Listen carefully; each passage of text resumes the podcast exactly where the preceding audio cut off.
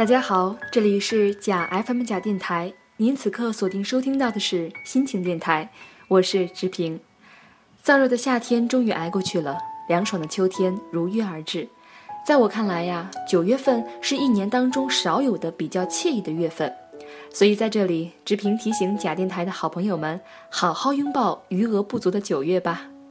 最近呢，有一篇小短文风靡朋友圈，我想很多朋友也已经看到了。题目是：爸妈离婚，就因为爸爸像妈妈养的兰花盆里弹烟灰。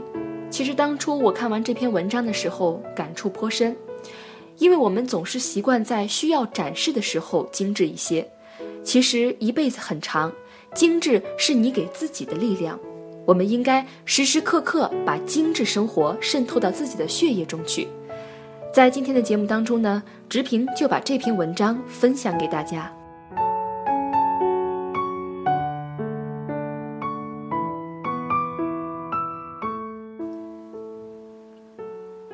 我妈妈是那种下楼倒垃圾也要穿戴整齐的精致女人。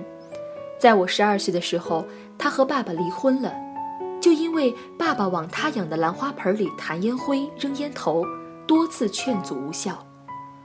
亲友来规劝，她只有一句话：“他人很好，只是过不到一块儿去了。”外婆气愤地骂她：“你就是书读的太多，事儿就多了。”在外婆眼里，他的女婿高大英俊，能赚钱，孝顺顾家，反而是女儿任性自私，不考虑孩子和父母的感受。他也很难理解妈妈痛诉爸爸的那些，比如不爱洗澡、衣服袜子乱扔、吃饭狼吞虎咽、没空陪他、记不住他生日纪念日。哪能算是毛病？男人不都是这样的吗？我至今记得妈妈带我离开曾经的家的时候，流着眼泪对我说：“希望你能理解妈妈，一辈子太长了。”我十六岁的时候，继父出现了，他个子不高，相貌平平，但整个人看起来干净清爽，笑起来很温和，我竟对他没有排斥感。他会为妈妈的花花草草换上漂亮的花盆儿。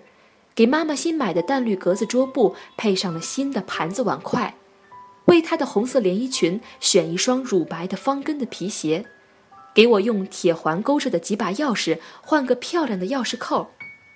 他会拉着她的手一起去江边散步，看夕阳和日出，去湿地公园拍摄花鸟，告诉妈妈每一种植物的名字和故事，带回几根掉落的树枝，回家后插在古朴的花瓶里。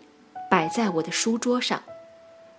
继父平时工作很忙，但热衷厨艺的妈妈每次隆重的推出新菜时，他一定趁热到场，拉着我一起漱好口，衣着整齐地端坐在餐桌前，模仿美食家一样，在妈妈期待的眼神中，从色香味上开始点评。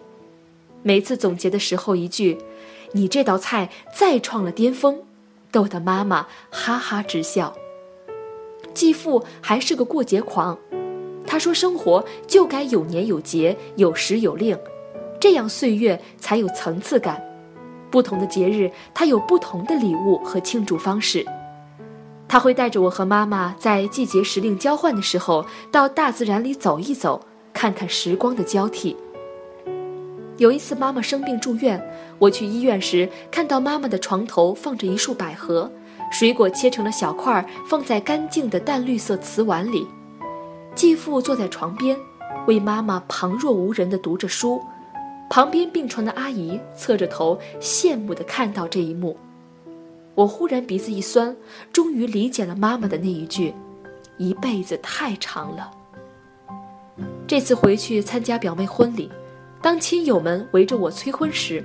妈妈和继父表现得像不是自己家孩子一样，说：“他能过好自己的生活就可以了，结婚也不是人生的必经之路。”然后他们就被冠上了“奇葩父母”的称号，怪不得养的孩子那么任性。我似乎真是遗传了妈妈的任性，常常被好心给我介绍男朋友的闺蜜们骂：“人家裤子不合身也是毛病。”他不就是用了凤凰传奇的铃声吗？能怎样？吃饭吧唧嘴又不是改不了。他们总是骂我关注点不在主流线，对男人的要求华而不实，活该单身。只有我知道，一辈子很长，跟一个毫无生活品质、不修边幅的男人一起生活，比孤独本身还要可怕。精致的生活并不昂贵，用洗面奶好好的洗脸，不同场合不同着装，不只为果腹去细致的品尝食物，不为目的的去欣赏旅途的风景，去读书去好奇，而不是囫囵粗糙的过着每一天。我至今还记得飞机上邻座的一位男士，白色衬衫加修身的白色长裤，淡淡的海洋调香水。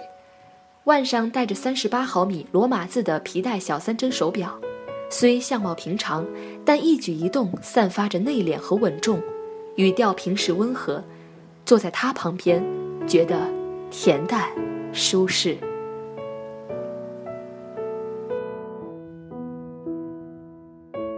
听完了这篇文章，不知道你有没有和直平一样的感受？还是在节目开头时说的那句话？我们总是习惯在需要展示的时候精致一些，其实一辈子很长，精致是你给自己的力量。希望假电台的我们，把那些冗长的岁月变成一个个充满喜悦的小时刻。